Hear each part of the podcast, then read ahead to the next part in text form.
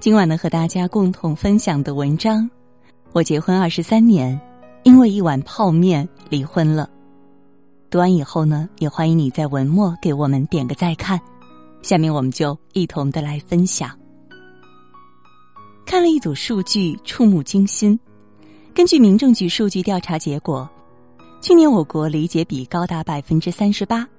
简而言之，就是一百对夫妻登记成婚，就有三十八对。登记离婚，每一个数据的背后都代表一个婚姻家庭的解体。我们曾如此渴望择一城终老，遇一人白首，到最后才发现是我们亲手葬送了美好的爱情。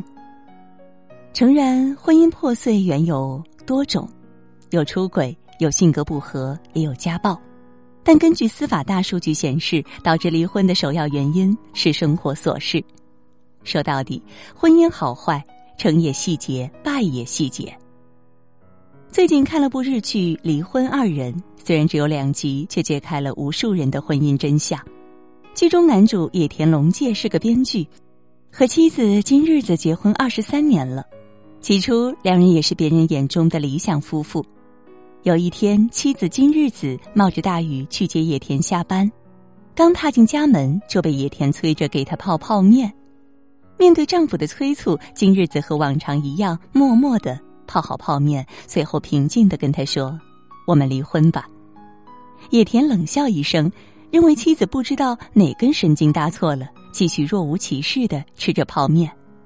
可妻子却铁了心要离婚，两人最后闹上了法庭。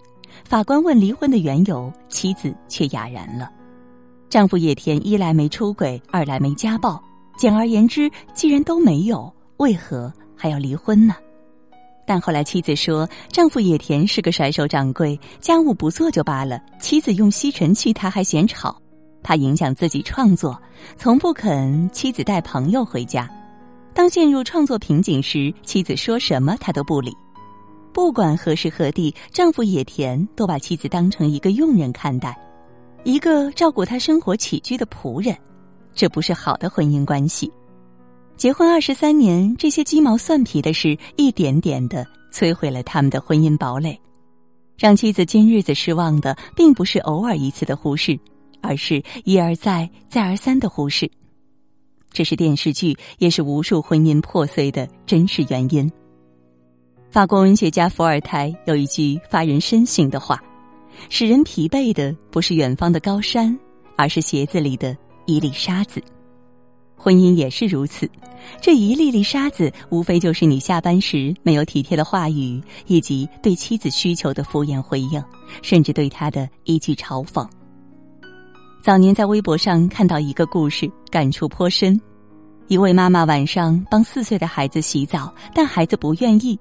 家人问原因，孩子说：“因为妈妈的肚子太吓人，她剖腹产，恢复时伤口没养好，伤疤有点显眼。”妈妈听了这话，寒心至极。但更寒心的是丈夫的态度。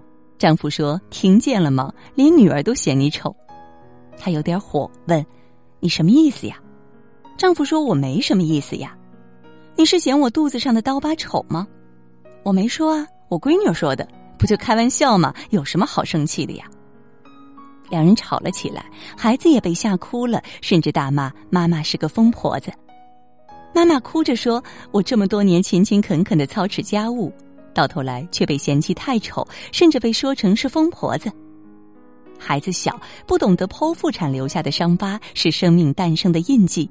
可丈夫不懂吗？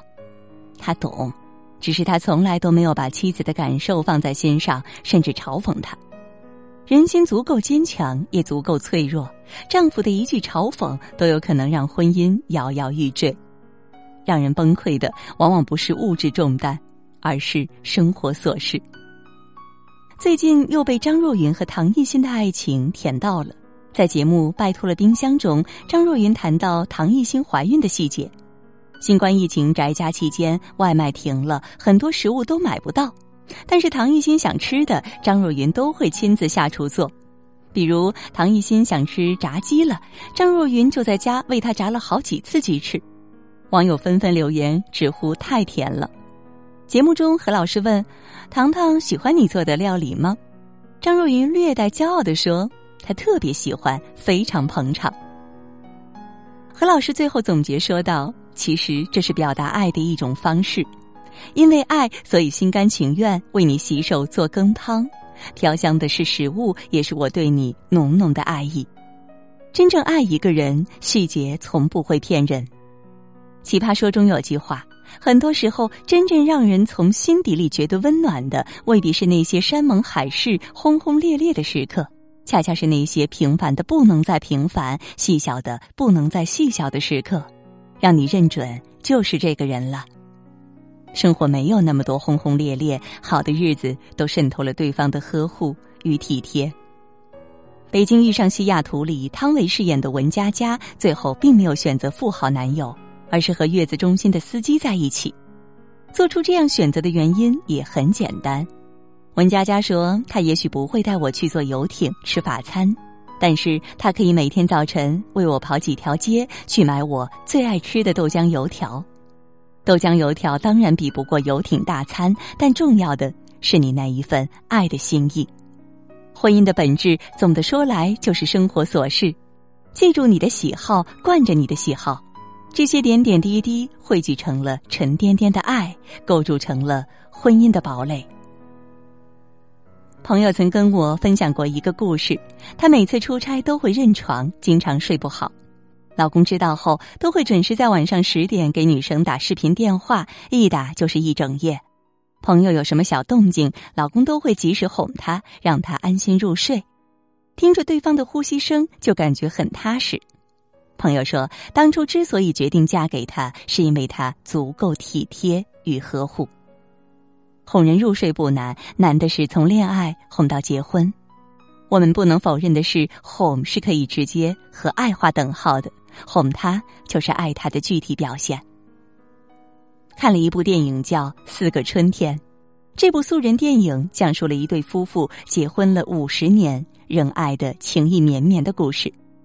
两人能琴瑟和鸣长达半个世纪，绝不是相爱就可以达到的，而是生活中的细节。老爷爷年轻时就记住了老奶奶的喜好，每次老奶奶发脾气，老爷爷也能躬下身好好哄。老太太赌气不想吃饭时，老爷子会吹出一大串彩虹屁哄她高兴。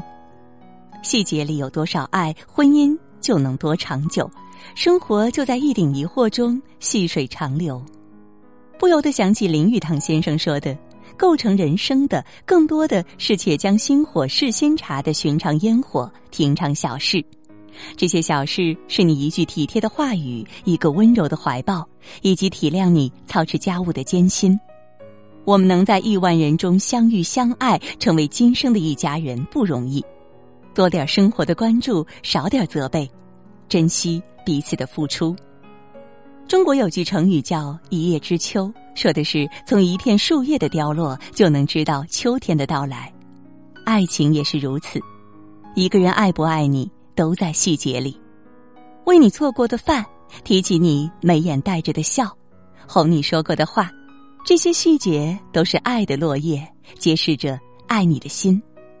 格尔曼《幸福的婚姻》里有一句话：我们为什么想和一个人结婚？因为钱吗？因为房吗？